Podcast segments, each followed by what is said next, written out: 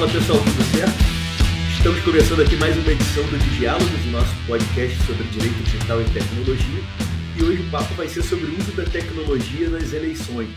Para quem não me conhece, meu nome é Rafael de Tomaso e hoje eu vou conversar mais uma vez com o Christian Perrone, pesquisador Fulbright na Universidade de Georgetown, é doutor em Direito Internacional pelo ERJ, né? agora doutor oficialmente, mestre em Direito Internacional pela Universidade de Cambridge, ex-secretário da Comissão Jurídica Interamericana da OEA e Head Direito e GovTech no ITS, o Instituto de Tecnologia e Sociedade do Rio de Janeiro. Christian, seja muito bem-vindo mais uma vez ao Diálogos para falar desse tema sempre relevante, mas que ganhou nova roupagem, não só agora com as eleições francesas, que a gente vai falar um pouco sobre a novidade que inventaram por lá, mas por essas mudanças aí, essas sacudidas que a gente teve na última semana em relação às mudanças no Twitter, agora as mudanças no WhatsApp também. Então vamos falar um pouco sobre tudo isso e mais é, diversos outros temas. Até o próprio tema dos deepfakes lá que nós já falamos em outra oportunidade também tem relação direta com, com esse tema. Bem-vindo, Christian.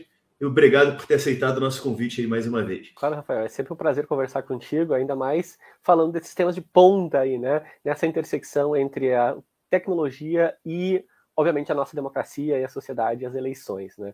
É, a gente falou sobre essas tecnologias, mas também tem mais uma que eu gostaria de acrescentar na nossa lista, que é falar sobre o futuro, né? Vamos falar, será que a gente vai ter eleições no metaverso? Quem que vai efetivamente ser o rei ou o regulador geral do metaverso, né? mas, mas certamente essas últimas semanas nos mostraram que o nosso futuro é assim bastante passa pelas, no, pelas novas tecnologias com relação às eleições. Então vamos ver como é que vai ser aí os próximos passos da nossa conversa aí, e os próximos passos das tecnologias. Eu vou, vou aproveitar para começar né, pelo tema do WhatsApp, né? não, não por ser o, o, não só por ser o mais fresco, mas porque o Christian acabou de sair da Globo News, onde estava participando é, sobre, é, não um debate, né, mas explicando um pouco sobre essas mudanças lá, e veio direto da Globo News para o Diálogos, uma honra receber aqui uma celebridade nacional aqui no Diálogos. É, só, só botou o cachecol de lá para cá, né? Que em Gramado parece que a temperatura não está das, das mais quentes, né? Como, não vou dizer como nunca é, porque, mas é mentira, porque no verão Gramado também é quente pra caramba. Então, explica um pouco para gente, Cristiano, o que, que, foram essas mudanças que aconteceram, que estão para acontecer no, no WhatsApp? Primeiro, quais são as mudanças, né? E, e, depois, um pouco de quais são as repercussões que a gente pode ter é, em razão delas, já para as nossas eleições de 2022, né? Já, já faz algumas eleições, inclusive, que o WhatsApp é um dos nossos temas mais polêmicos aqui, né? não, não só no Brasil, mas no Brasil, acho que com mais força que em outros países. É justamente isso, Rafael. Acho que você tocou no tema principal, assim, que é o quanto o WhatsApp é tão importante para o Brasil, né? Eu sempre gosto de mencionar duas coisas que eu acho que são fundamentais para a gente entender, né? Primeiro, que lá em 2018, na eleição presidencial, lá o WhatsApp se tornou um, grande, um dos grandes players dessa discussão, né? Se começou a falar sobre o quanto poderiam circular fake news dentro do WhatsApp e o quanto ela poderia ter sido um fator aí até bastante significativo para a eleição do presidente uh, atual que nós temos. Né? E o segundo elemento que eu acho que é super importante para a gente notar a influência do WhatsApp, talvez de toda a cadeia dos produtos da Meta, né, o Facebook, o Messenger e o Instagram, é quando a gente teve no ano passado lá aquela outage, quando saiu do ar o WhatsApp, saiu do ar o Facebook, e as pessoas não entendiam por quê, pensavam que a sua própria internet tinha saído do ar. Né? Então isso mostra o quanto é relevante dentro do Brasil uh, esse serviço de mensageria. Até por último, última questão que eu acho que é super relevante para a gente entender do, do background de tudo isso, é que o WhatsApp está virtualmente em todos os celulares brasileiros, ou melhor, quase uhum. todos os celulares de brasileiros têm um, um WhatsApp aí. Mas agora, o que, que, são as mudanças que vieram? Né? Acho que a principal mudança de todas, e talvez a mais polêmica, né, é o fato da criação do que eles chamam de comunidades, né? Uma função que junta até 10 grupos numa comunidade só. O que, isso permite? Isso permite que os administradores e as administradoras conversem com um número de até 2.560 pessoas. Hoje é 256, né? Que é o que tem no máximo num grupo. E aí fica sempre essa pergunta: será que isso faz, vai facilitar a disseminação de notícias falsas, né? Ou melhor, disseminação de qualquer conteúdo, né? Desde o bom dia do, dos nossos, assim, digamos, grupos de casa até justamente notícias falsas ou notícias realmente que uh, não são uh, as que a gente mais quer escutar e ver, etc. Né? Mas, assim, correntes assim, também, né? não podemos esquecer das correntes. Justo, justamente. É, essas grandes correntes elas não nos largam no largo do nosso não. pé, né? Eu sempre acho que é o novo rosáriozinho, assim, o novo uh, nossa nova forma de ter acesso a esse tipo de questõezinhas de, de antigamente, né? A gente vai correndo atrás do próprio rabo. Tem coisa que eu recebi em PowerPoint por internet de escada nos anos 90 que eu recebo agora no WhatsApp, a mesma corrente lá. Acho que ainda estou tendo o mesmo azar que me, de, me desejaram se eu não repassasse aquilo em 95, 96. Eu estou tendo até hoje. eu acho que é a mesma sorte, pô, Rafael. Olha o lugar que você está agora, né? Começa a estar em Caxias do Sul, na Serra Gaúcha, muito bem posicionado, né? Então, aí, vamos dizer que é, é, sorte mais do que azar aí, no fim das contas. Né? Não teve nenhuma quebra de, de espelho nesse meio tempo, então tá tudo, tá tudo certo. Mas, e olha voltando... que eu não repassei nenhuma. Né? Tá vendo, olha, então vamos ver. Mas, mas a grande questão é que essa, essas mudanças no, no WhatsApp, elas trazem, então, parecem que está indo numa certa contramão do que o WhatsApp tinha feito dessas eleições de 2018, né? Que era justamente trazer restrições no seu design, né? Primeiro, ele diminuiu o número de pessoas que podiam estar nos grupos, depois ele diminuiu a capacidade de você enviar, teve toda aquela mudança na capacidade de reencaminhar mensagens, imagens, etc., que tinham sido muitas vezes reencaminhadas, né?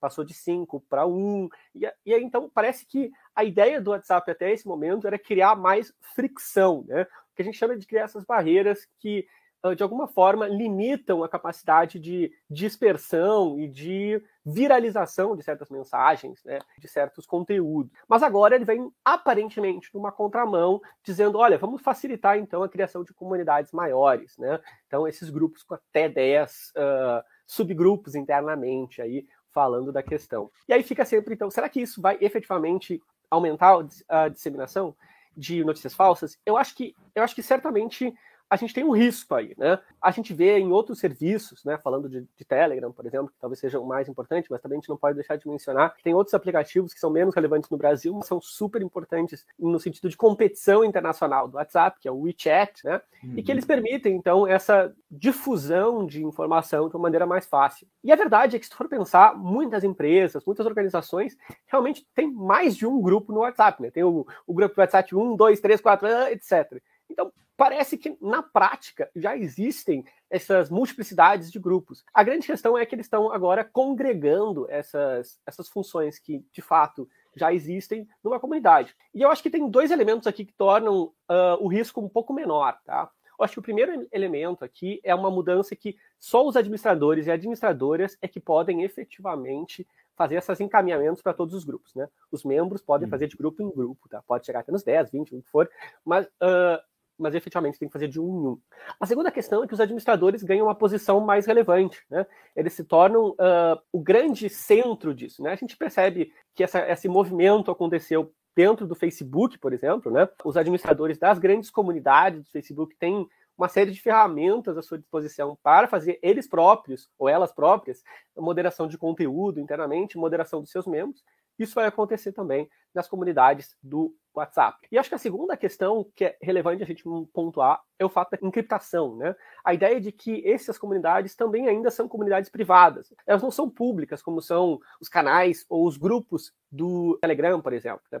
para citar esse outro serviço aí. Isso faz com que você tenha um pouquinho mais de segurança e um pouquinho mais de privacidade também, porque as suas mensagens vão ter encriptação de ponta a ponta, mesmo nessas comunidades e por padrão, né? diferentemente do que acontece também em outros serviços. Por último, eu acho que é relevante a gente notar aí que vamos ter também umas funções relacionadas à possibilidade dos próprios membros se manifestarem. Né? Os membros podem denunciar se tem uma pessoa que está agindo de maneira irregular ou que não respeitam as regras dessa comunidade especificamente. Né?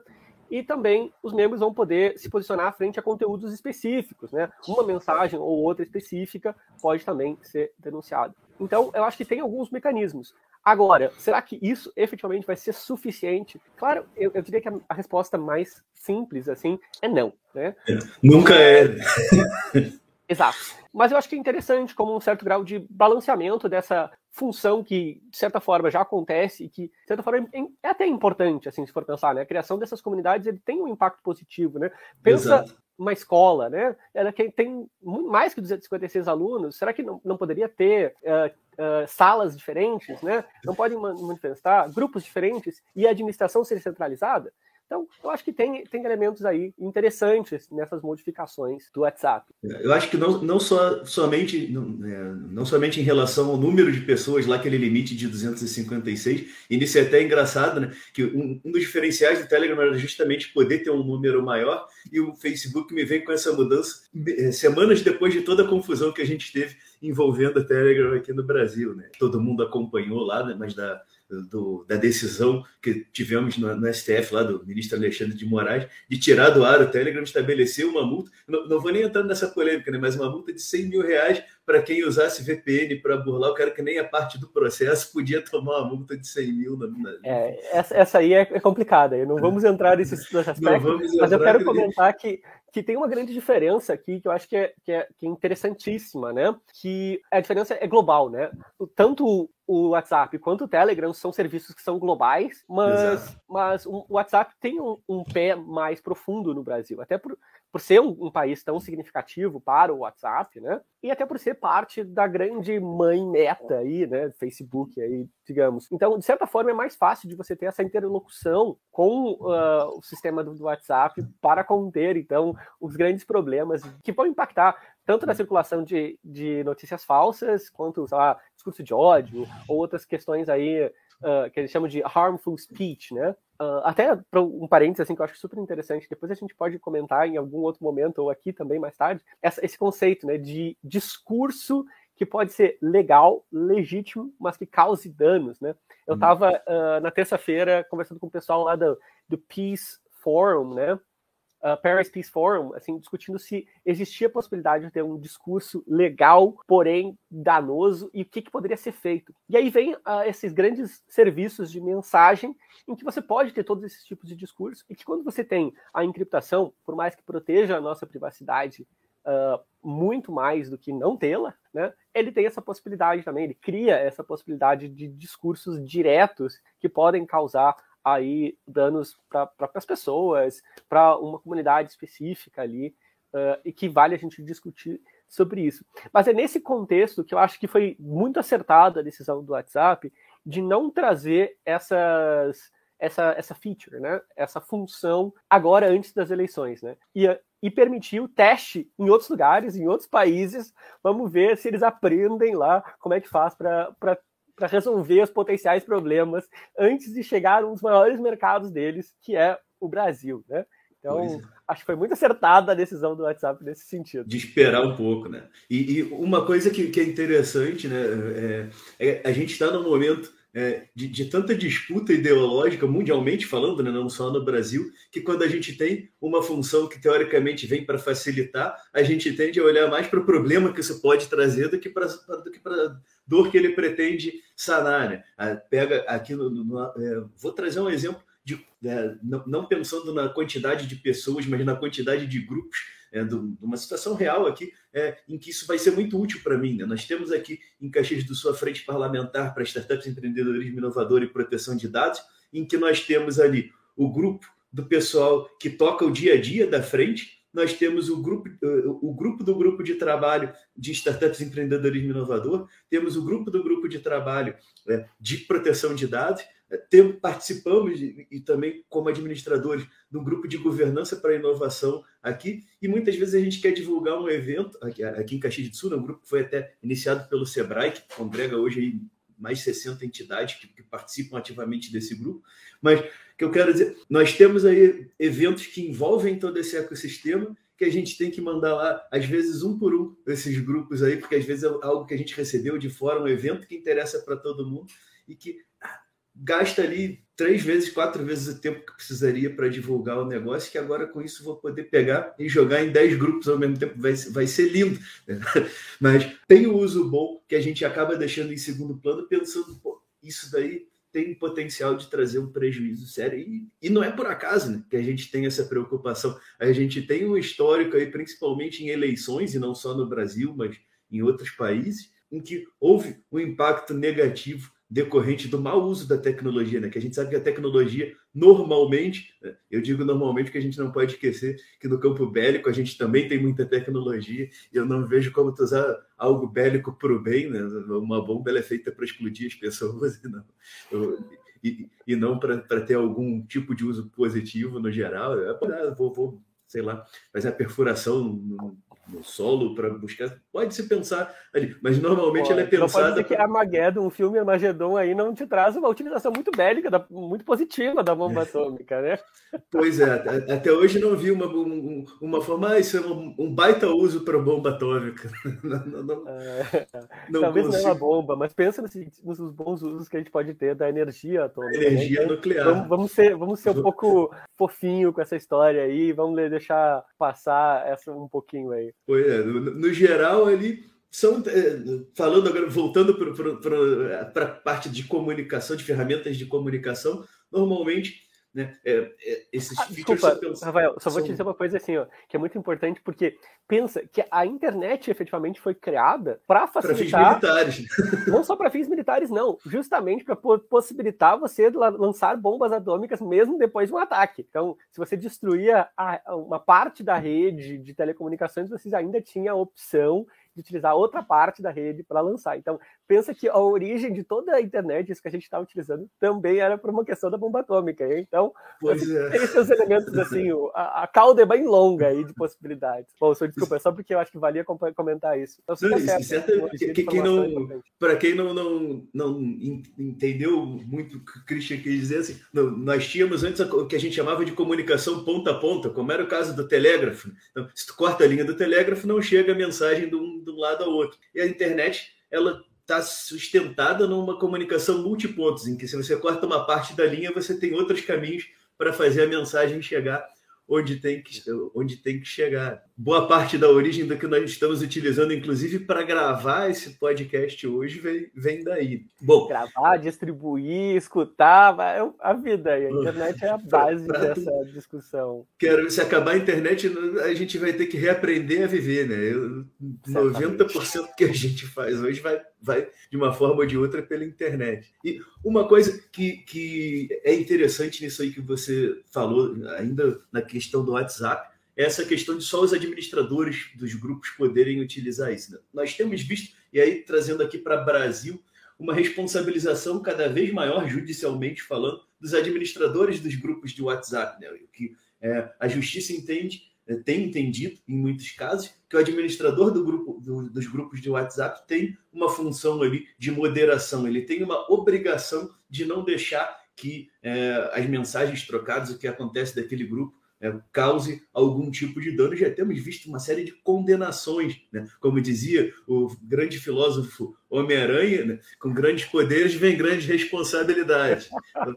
sim, sim, sim, digamos. Mas, é, claro, ainda é uma exceção a gente notar o, o administrador a administradora como responsável dessa moderação de conteúdo, né? Mas a, a verdade é que de tempos em tempos parece que deve se retomar cada vez mais esse, essa visão, assim, e uma busca maior, efetivamente.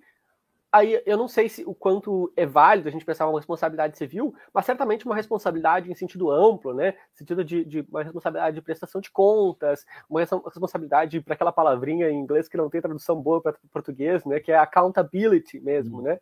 Esse tipo de responsabilidade eu acho que é importante a gente pensar para essas pessoas. Porque, querendo ou não, se você faz parte de um grupo de, um grupo de WhatsApp, cara, você recebe uma série de informações que não necessariamente você devia estar exposto a isso, né? Às vezes você entra num grupo por uma discussão específica e acaba surgindo N outras questões ali, né? Pensa naqueles grupos de condomínio, cara. Eu adoro essa ideia de grupos de WhatsApp de condomínio, porque ali sai de tudo que possa imaginar, assim. Então, uh, as relações de vizinhança desenvolvidas online têm essas, essas questões. E o administrador ou a administradora uh, tem uma função aí importante, mas voltando, será que a responsabilidade civil dessas pessoas é o caminho? Eu ainda não tenho uma, uma visão 100% clara, mas é claro que nós temos aí uma série de, de algumas decisões aí, ainda exceção, mas algumas decisões uh, nos tribunais brasileiros que dão responsabilidade. Aqui, aqui no Rio Grande do Sul mesmo tivemos recentemente uma condenação lá de uma administradora do grupo que foi condenado a um pagamento de uma indenização em danos morais para um dos membros porque não apagou nem falou nada e parece que tinha Agora não me lembro bem se ela tinha rido ou botado um emoji, alguma coisa assim, depois que comentaram o negócio, além de não apagar. Também não sei se é o caminho, mas é uma das ferramentas que o judiciário está encontrando para tentar coibir alguns tipos de comportamento dentro desses espaços. E saindo um pouco do WhatsApp e, e Telegram e toda essa confusão e passando aqui para o nosso é, para o tema que despertou. Ah, vamos gravar sobre isso, vamos foi a eleição francesa. Né? Tivemos lá um, um, candidato holograma. Não foi a primeira vez que nós vimos a utilização de hologramas, no sentido especificamente de colocar alguém na, num lugar, num palco. Né? Nós tivemos, até aqui no Brasil, lá coisa de 10 anos atrás, nós tivemos show da Legião Urbana com Renato Russo em holograma, tivemos show do, com, do Cazuza em holograma. É, fora daqui tivemos uma, uma turnê do Dio, ex-vocalista de uma série de bandas, inclusive da dele próprio, em diversos foi, foi até muito criticado por parte dos fãs do Dio. E, e, enfim, não é exatamente uma novidade, mas agora, esse ano, nós tivemos isso nas eleições francesas. Né? O, o candidato à presidência da França, que ficou em terceiro lugar na, na, no, no primeiro turno, utilizou hologramas para estar em vários palcos, para fazer comício em vários lugares ao mesmo tempo. Né? E aí traz uma série de, de, de, questões que a gente pode linkar com isso, inclusive o próprio deepfake, que foi um, um, o tema do, de uma conversa nossa anterior aqui no Diálogos. Né? Eu posso botar o cara em 10, 12, 15, 20 lugares ao mesmo tempo discursando para a plateia. Né?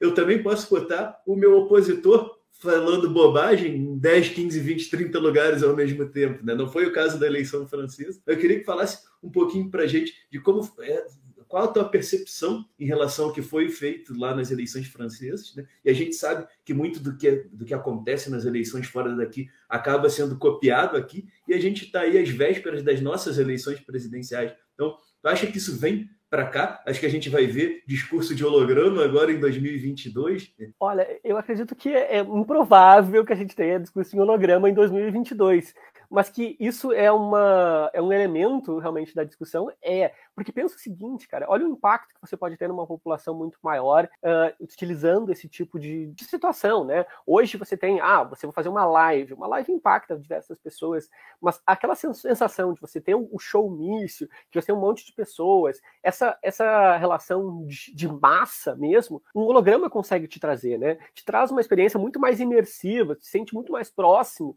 da, daquela, daquela pessoa que está ali, né? Então eu acho que este é o elemento que vai ser trazido aos poucos para as eleições brasileiras, né? Uh, da mesma forma, você mencionou deepfake, né? Nas eleições indianas se utilizou uma deepfake, né? No passado, em que um dos candidatos estava falando em diversos idiomas, assim, idiomas que eles não falavam, né? Que ele, o candidato, não falava especificamente. Eles utilizaram uma deepfake para parecer que ele estava falando nos idiomas específicos da comunidade, das diversas comunidades diferentes. Então essas experiências imersivas, que você aparece em diversos diversos lugares, você fala em diversos idiomas, fala diversos uh, mecanismos diferentes de falar com essas pessoas, né? Isso traz, traz os eleitores e as eleitoras para perto. Significa uma, uma relação muito mais íntima que você tem com, uh, com o candidato ou com a candidata. Pensa que isso foi uma das coisas que, digamos assim, que você consegue entender com as eleições de 2018, que a relação mais íntima né, que o então candidato, né, Bolsonaro, tinha com seus correligionários, com as pessoas que estavam votando, de alguma forma realmente conseguia fazer com que a, a mensagem que fosse passada chegasse a mais pessoas e tocasse essas pessoas de uma maneira muito mais íntima. Né? Imagina... Até fazendo um parêntese aqui, bem rapidinho, claro. Né, nas eleições, agora não me lembro se foi de 2000, foram de, não me lembro se 2004 ou 2008, né? Eu participei de uma campanha que usava uma gravação em áudio, né? ligava para a casa da pessoa e era então senador da época que gravava falando: olha, é, aqui o fulano, não sei o que, não sei o que. E, e, tinha gente que achava que era ele mesmo ligando. E aí falava: não sabe quem me ligou. e, é isso com uma ligação telefônica gravada. Imagina o tipo de repercussão que isso pode ter, especialmente nos lugares com o pessoal que, que tem menos acesso à tecnologia, que desconhece que aquele holograma não é o próprio cara lá, lá longe no palco, como que isso pode atingir esse volume enorme de pessoas? Né? E, e aproveitando essa, esse teu comentário lá sobre o Bolsonaro na, nas eleições de 2018, eu que estudo a questão de comunicação eleitoral já há muitos anos, minha, minha É, meu trabalho de conclusão na minha graduação em publicidade foi sobre direito eleitoral, foi sobre é, comunicação eleitoral. Ninguém imaginava que um cara com oito segundos de TV pudesse ser eleito presidente da República. E ele conseguiu isso justamente utilizando a tecnologia que tinha é, ao alcance naquela época, que foram as lives, foi esse uso da internet. E agora, né, isso se exponencializa com ferramentas como deepfake, como e deepfake, a gente fala em deepfake, acaba trazendo só uma conotação negativa, né? Mas quem não ouviu, ouça o nosso episódio aí sobre deepfake do Dudu de Diálogos, que vão ver que nem tudo é negativo quando a gente fala em deepfake. Não, é extremamente interessante isso, porque eu, eu acho que isso uh, traz um gancho para o que eu estava querendo falar, que essa relação é muito íntima, muito próxima das pessoas, né? E você colocou muito bem, as pessoas acreditam que tá estão recebendo a chamada especificamente daquela pessoa, né? E talvez o mais interessante de você utilizar um holograma, utilizar outras, outras dessas tecnologias, inclusive uh, potencialmente deepfakes, é o fato de que você consegue fazer algo que a pessoa naturalmente não conseguiria, né? No caso, das eleições indianas a pessoa fala um idioma que não falava, mas você pode criar uma ideia de magia, de capacidade daquela pessoa que efetivamente você está vendo no, no, holograma. Claro, nas eleições francesas ele estava basicamente só discursando também, ainda era algo muito mais tradicional, mas imagina a, a, a potencialidade real que você tem uh, de fazer isso, sei lá, fazer uma pessoa flutuar, né, que você falou em Homem-Aranha, né? Eu falei outro, um super-homem que está ali uh, pairando sobre você. Então, você imagina o que pode ser feito. Né? E isso ainda estamos no quadro de viver uma realidade, efetivamente. Né? Vamos imaginar quando a nossa realidade foi sobreposta a realidade física foi sobreposta com a realidade virtual. Ou seja, quando nós tivermos um metaverso aí avançando, né? Você imagina o que, que não vai ser possível, né? A gente pode manipular o cenário, a gente pode manipular o que a pessoa está fazendo, a gente pode manipular o avatar, ou a gente pode manipular uh, os claques, você pode manipular a quantidade de pessoas que tem lá dentro. Então, o, o, impacto real de você utilizar uma ferramenta tecnológica é muito, é muito grande, né? Tanto para o bem, né? Ou seja, para você mostrar, fazer com que uma mensagem que fosse pontual, uh, que não, não tivesse um impacto maior na sociedade, se tornar uma mensagem importante, sei lá, por exemplo, sei lá, uh, climate change, né? Uh, mudanças climáticas, que ainda é uma questão pontual, por mais que já se tornou bem mais mainstream, a gente poderia trazer para um grande público utilizando tecnologia, né? Mas se a gente olhar do outro lado, também você não sabe que tipo de mensagem, né? Quem é que controla esse tipo de mensagem, né? Quem controla o conteúdo específico.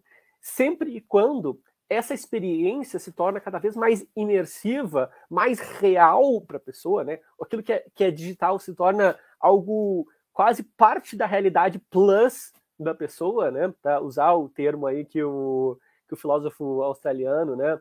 Uh, mencionou aí, vocês vão ter um livro fantástico, aconselho vocês a lerem, Reality Plus, a Realidade Mais, Reality Mais, super legal para imaginar o quanto isso, da, na vida das pessoas, isso pode ser. E o quanto é interessante você ver a brecha digital que isso vai trazer para nossa realidade. Tanto do ponto de vista do, dos e das candidatos e candidatas que efetivamente têm acesso ou utilizam dessa tecnologia, quanto os que não têm acesso e não utilizam essa tecnologia, quanto da própria população mesmo. Né? Uh, quem é que vai participar desse, dessa discussão? Quem é que vai conseguir participar?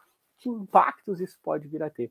Então, aquele que é uma discussãozinha hoje, assim, pontual, assim, até uma curiosidade, né, do holograma lá nas eleições uh, francesas, lá do Mélenchon, na realidade é um prelúdio do que pode vir a ser as eleições agora, sei lá, 2024, 2026, né? Imagina eleições em que você está com seus óculos de realidade virtual, realidade aumentada, seus óculos de metaverso aí, uh, e você tem todas aquelas múltiplas possibilidades, você se sente num showmício interno com aquela pessoa uh, e, e, tem aquela até, até, aquele elemento que é super importante para esses showmícios, que é a massa, né? Aquele elemento de coletividade, de que você estão experienciando de uma maneira uh, coletiva, né? Aquele, aquele elemento que eu digo que é o elemento de igreja, né? E pode ser a uhum. igreja uh, normal, católica, luterana, evangélica, etc., que for, ou então é, é, é a, maior, a maior igreja nacional brasileira que é ir num jogo de futebol lá, né? Aquela experiência coletiva que as pessoas têm de torcer para o seu time, né? Essa experiência coletiva vai ser ainda maior se a gente tiver essas novas tecnologias que vão de holograma até passando por deepfakes, entrando aí no metaverso, né? Nos metaversos que podem vir a, a existir, né? Então, é o metaverso realmente vai ser uma outra diversão aí que a gente vai ter para essa e para as próximas eleições. Eu, o que me chamou a atenção um pouco também dessa, dessa questão lá da França é que o Melenchon tem 71 anos, né? Ele pega aí um, um. Não foi um jovem candidato que resolveu ter uma ideia inovadora. Pegou a idade de todos lá, mas certamente ele não estava entre os candidatos mais jovens. É, e... Entre os três, certamente é, é um menos jovem. Aí. Ou um jovem há mais tempo, vamos dizer assim. Pois é. E, e, trouxe ali um elemento tecnológico que a gente não sabe nem até que ponto isso é, aí não como chegar o chegar a mais pessoas, mas como utilizar uma, um mecanismo de novidade, ganhar manchetes pelo que fez é, justamente em razão do que fez, não é, teve um impacto e acho que teve um grande impacto no fato dele ter conseguido chegar em terceiro lugar aí, né, como, como uma candidatura que vamos combinar no começo das eleições não era vista como uma que chegaria entre os três ali. Então é, acho que o, o, elemento surpresa, o elemento novidade que ele trouxe contribuiu para a votação que ele fez. É, a gente não pode saber uma causalidade, mas uma correlação existe, né? Certamente a, as pessoas se sentiram muito mais próximas dele, né? E, e eu acho que você mencionou, notou o elemento uh, idade aí como um elemento relevante. Eu também diria o elemento da, de que lado do espectro ele estava, né? Ele estava no espectro da esquerda e, aí vem uma questão interessante, né? Hoje a gente tem uma visão, até de certa forma, de uma, uma de que os extremos, né, tanto a extrema direita como a extrema esquerda, tem uma, uma certa visão um pouco mais crítica à tecnologia, né, particularmente as grandes empresas de tecnologia. E ele da esquerda, uma esquerda até mais puxada para o lado mais extremo, assim, utilizando essa uma série de tecnologias aí para fazer com a mensagem a mensagem dele, a mensagem do seu partido chegasse a uma população. Então, também tem um, um elemento aí de entender que tecno, tecnologia ela é aberta para diferentes usos, ela não é necessariamente algo que vem da direita, da esquerda, do centro, de onde for, né? E tem oportunidades. Vai depender de uma série de formas de regulação, né? Eu adoro falar sobre a visão do, do Lawrence Lessig, que é um professor de Harvard muito famoso, muito famoso lá na metade do final do, dos anos 90, a gente fala dos anos 90, em que ele falou sobre o, o código, né, a programação como um mecanismo de regulação, né, e eu digo, e aí explica que a, tem a regulação propriamente dita, né, que é o direito, tem o código, que é outra forma de regulação, tem a ética, a cultura, né, uh, os valores como outra forma de regulação e a economia como um mecanismo de regulação. E eu digo que é justamente isso, né? Quando a gente fala de tecnologia, mas como essa tecnologia vai impactar a gente, a gente tem que pensar dentro desse, quadro, desses quatro pontos, né? E aí eu faço um, volto o círculo ali para falar sobre o WhatsApp, né? Para dizer, olha, como o design de uma plataforma pode facilitar ou não o desfrute de um direito, né? Aí a gente pode estar falando aí sobre a possibilidade de você ter um grau de fricção para diminuir a, a, dispersão e a disseminação de notícias falsas, ao mesmo tempo que você pode dizer que esse, design facilita que uma mensagem, talvez positiva, chegue em, diversas, em diversas pessoas. E aí eu vou para o último elemento aqui que eu acho que é super interessante, porque entra na discussão sobre o Twitter. Né? Um dos supostos motivadores do, do, do, Elon Musk ter comprado uma parte do Twitter e agora ter feito uma oferta hostil, digamos assim, entre aspas, né, para compra da empresa em si, teria sido a possibilidade de você ter uh, uma funcionalidade no Twitter de edição né, dos seus, digamos assim, dos seus tweets, etc. Né, que hoje, hoje é inexistente e diga passagem, cá entre nós, Rafael, é super frustrante, né? Eu lembro que eu fiz um, um, um thread enorme, super interessante, e de repente eu me dei conta que tinha um, um erro gramatical ali, na verdade um typo especificamente, e aí tem que apagar o, o tweet inteiro, então fazer uma errata. Cara, é, é, frustrante. Então, pontualmente, o Elon Musk tem um, um, uma questão ali, mas é isso dentro da discussão de a escolha de design das plataformas, ela é também uma escolha que acaba impactando aí na possibilidade de você ter uh, maior e maior liberdade dentro da plataforma, de você construir controlar, então, o espaço, controlar mais ou menos, de esse espaço ser um espaço que, digamos assim, seja mais protetivo dos direitos das pessoas, talvez um espaço mais potencialmente tóxico, né? Então, o que eu quero dizer com tudo isso é, né, design de plataforma, design do código, arquitetura, também é um elemento de regulação interessante que a gente deve discutir.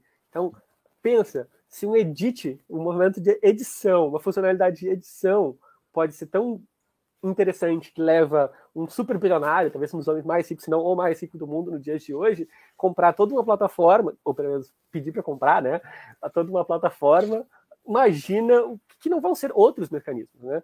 Esse do próprio. WhatsApp uhum. das comunidades também é um outro exemplo de o quanto design também é uma forma de você facilitar, dificultar uma regulação dentro das plataformas. É, o Twitter certamente é uma plataforma interessante também para as eleições e não é de agora. Ah, meu trabalho de conclusão da minha pós-graduação em multimídia e comunicação foi sobre o uso do, do Twitter como fonte para as colunas políticas. Né? Isso eu, eu escrevi em 2010, né? e aí a gente tinha ficado impressionado que a gente via que toda semana alguma coluna política falava do Twitter.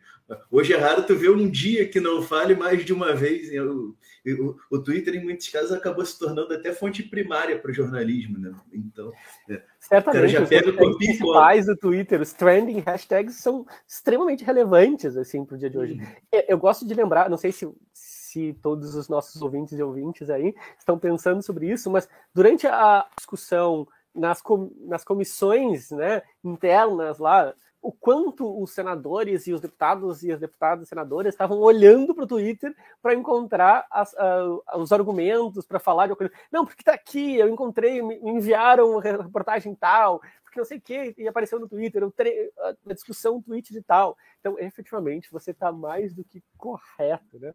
E se eu puder falar uma coisinha aqui, fazer um, um, uma propaganda do ITS, né? A gente tem uma, uma ferramenta que é super interessante, que se chama PegaBot, né? Pega-B-O-T, que ela, ela, a ideia dela é justamente criar uma, uma, uma alfabetização digital das pessoas sobre esses robôs, esses mecanismos né, de contas automatizadas, etc. E essa ferramenta você pode colocar a conta de alguém e ela te dá uma, propor, a probabilidade dessa ferramenta ser, dessa conta, né, ou desse perfil ser um bot ou não, né? Então esse é um dos elementos aí que a gente faz uma série de análises, né, de campanhas, de estruturas de rede, do que acontece na, nas discussões que aparecem no Twitter ali. Então, efetivamente, você está mais do que certo que a discussão dentro do Twitter política, olha, é extremamente relevante. E essa ferramenta também, de você poder automatizar, também pode ser bastante controversa, para não dizer outra coisa, né?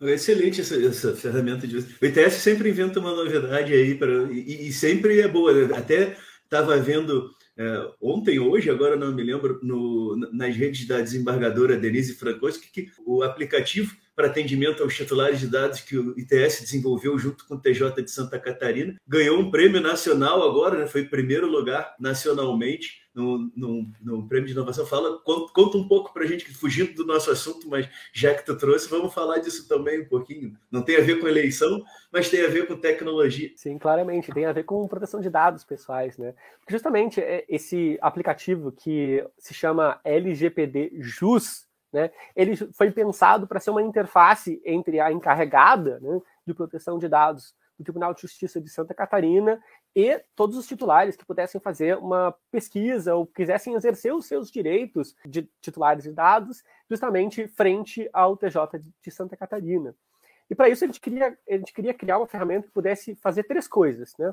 Um que facilitasse para o cidadão, para a cidadã chegar na, na encarregada, né? Segundo, uma ferramenta que pudesse estruturar essas, esses pedidos né, de exercício dos direitos de uma maneira que fosse mais fácil para a encarregada e para o grupo que estivesse auxiliando a ela facilitar, uh, conseguir dar conta desses, dessa demanda que pode ser extensiva, né? Pode ser bastante grande de exercício dos direitos, né? Para saber se você tem dados seus pessoais no TJ de Santa Catarina, para, digamos assim, qualidade dos dados, né, corrigir os dados, ou para exercer também a possibilidade de, de apagar alguns dados que não estão corretos, que não fazem sentido, etc. Né? Ou seja, todas as possibilidades de exercício desse direito. E a terceira questão aqui era uma, uma questão de autenticação. Né? Pela via digital, é difícil a gente você saber se quem está fazendo o pedido do exercício do, do, seu direito de titular de dados é aquela mesma pessoa que cujo dado se refere, né? Ou seja, que o Christian é o Christian mesmo, né? E para isso precisava de uma ferramenta para a gente fazer isso, e a gente usou uma, um mecanismo que o ETS já veio desenvolvendo a partir de outro aplicativo já, o antigo do ETS, inclusive um aplicativo que tem mais de 2 milhões de, de usuários que baixaram esse aplicativo, que se chama Mudamos, né? que originalmente ele foi criado para assinaturas de anteprojetos de lei de iniciativa popular.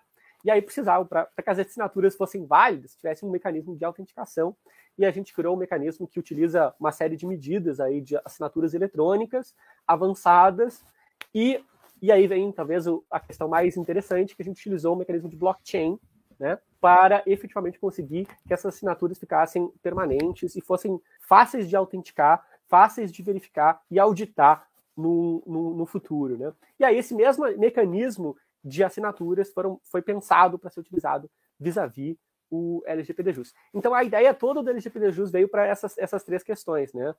Para se tornar mais fácil para o cidadão para a cidadã, para estruturar as, as trocas e para permitir uma, uma forma de autenticação mais fácil, mais, mais simples, né? E aí a gente criou esse, esse aplicativo que ele é para servir de modelo para outros judiciários no país, outros TJs no país, e a gente está pleiteando aí, quizás que venha um endosso do CNJ, dizer que é uma boa ideia. E aí, parênteses, gente, tudo que o ITS faz é feito em uh, fórmula aberta, ou seja, você pode ir lá no GitHub, encontrar o código e está aí disponível para ser, ser utilizado. A ideia é que a gente traga modelos para ele.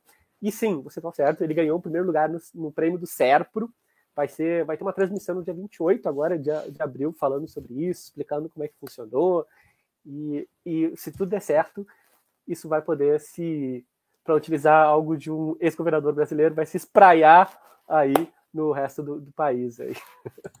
Espero que sim, porque o, aplicativo é excelente. Eu, eu acompanho o trabalho da, desembargadora Denise faz muito tempo. Acho que de, desde que descobri que ela tinha sido nomeada lá, comecei a falar: olha só que legal, temos já uma encarregada no judiciário, vamos ver o que, que acontece aqui. Ela é ótima, né? E, e ela adora o que ela faz, né? É, é, ela incorporou a, a função de, de encarregada ali com, com gosto, né?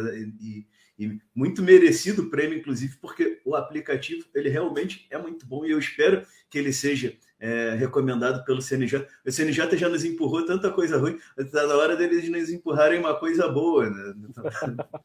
pois é. Um parênteses sobre a doutora Denise, que ela também faz parte, uh, é uma nossa, nossa aluna da pós-graduação em Direito Digital da, do ERG com o ITS. Então, também é algo super interessante a gente conseguir ter essas múltiplas interações com, essa, com essas pessoas assim tão importantes. Então, a doutora Denise, advogadora, nota 10, uh, recomendo seguir também o, o, perfil dela e ver o trabalho dela de modo geral. Assim, a gente é muito feliz de ter essa parceria com o TJ Santa Catarina e particularmente com ela. Assim, então, uh, que fez um trabalho ali é, brilhante junto com o TJ de Santa Catarina para um trabalho educativo em relação ao LGPD, né, promoveu diversas lives, diversas atividades com ministros, com juristas, com autoridades da área de proteção de dados, né, que vocês encontram ali no, no, é, no, canal do YouTube do TJ de Santa Catarina, tá, tem disponível lá, tem muita coisa boa, e essa parceria com o ITS só mostra que, que ela está ligada, né? Porque acho que o ITS hoje é referência, acho não, tenho certeza, é referência para no desenvolvimento desse tipo de projeto aí, e ela enxergou isso, é uma, uma parceria que tem dado muitos frutos para o judiciário para os titulares de dados como todo. E aqui falando em proteção de dados, mas o ITS vai além dessa parte de proteção de dados, é, é, é muito mais abrangente. Lá. Christian sabe bem, cada dia sobra uma, uma nova diversão que cai no colo dele lá para. Mas voltando para a questão de desinformação e, e, eleições, eu acredito que é justamente esse um, esse um dos pontos principais para os nossos próximos meses aí, né?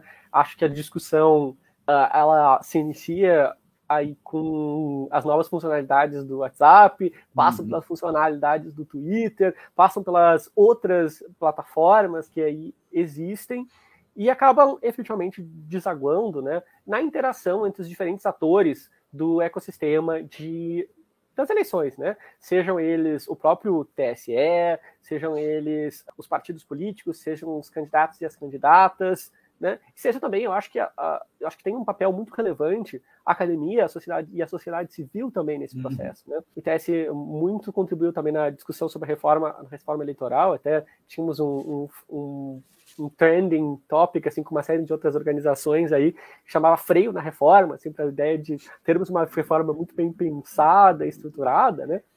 E aí, justamente, é, é a, a, questão do momento, né? O que, que nós vamos ter aí nas eleições de 2022? Quais, quais vão ser as novidades dos diferentes campos, né?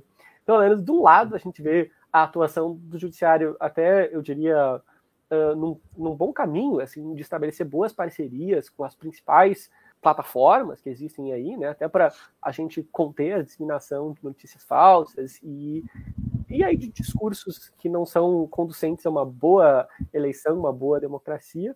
E temos também aí a, a busca de, de uma da sociedade civil de um, uma, uma boa forma de interação e de regulação por diversos meios aí das plataformas e de particularmente do fluxo de desinformação.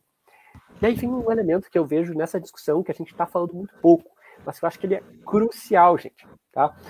O grande problema de desinformação, tá certo que as funcionalidades das plataformas elas permitem mais ou menos fricção para disseminação, mas isso é pontual. Talvez a maior questão de, de, de disseminação de informações falsas tá nas campanhas de, de desinformação.